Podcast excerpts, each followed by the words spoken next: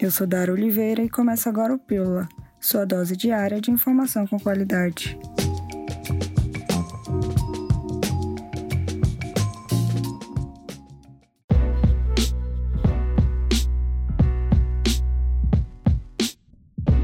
Foi prorrogado até 30 de setembro o decreto que proíbe o corte no abastecimento de água em Manaus para usuários com inadimplências, que sejam cadastrados na tarifa social junto a Águas de Manaus. Aqueles usuários que não possuem o cadastro devem entrar em contato com a empresa para verificação das tarifas especiais. Também estão garantidos, até o fim do mês, o regime de teletrabalho dos servidores públicos do município e a suspensão temporária de concessão de licenças e autorizações municipais para eventos.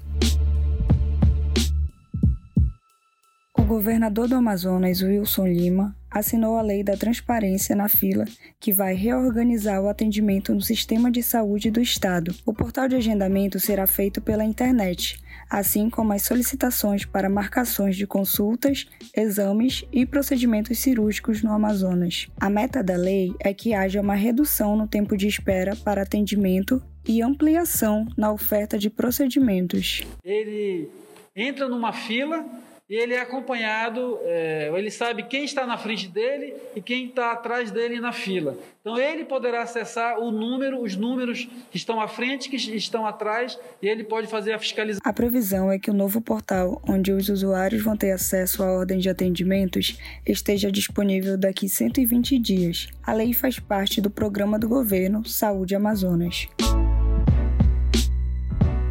O Teatro Amazonas reabre nesta quarta-feira, dia 2 de agosto, para o público e deve receber apenas 50% da sua capacidade. De acordo com a Secretaria de Estado de Cultura e Economia Criativa, SEC, todos seguirão as recomendações de prevenção ao novo coronavírus, como o uso do álcool em gel, higienização do ambiente e aferição de temperatura. O espaço estava fechado desde março por conta da pandemia. Os horários para visitação permanecem das 9 horas às 15 horas de terça-feira a sábado. Para assistir os espetáculos ou fazer uma visita, é necessário que o visitante faça o agendamento online no Portal da Cultura. E lembrando que menores de 12 anos, idosos e gestantes não poderão acessar o teatro.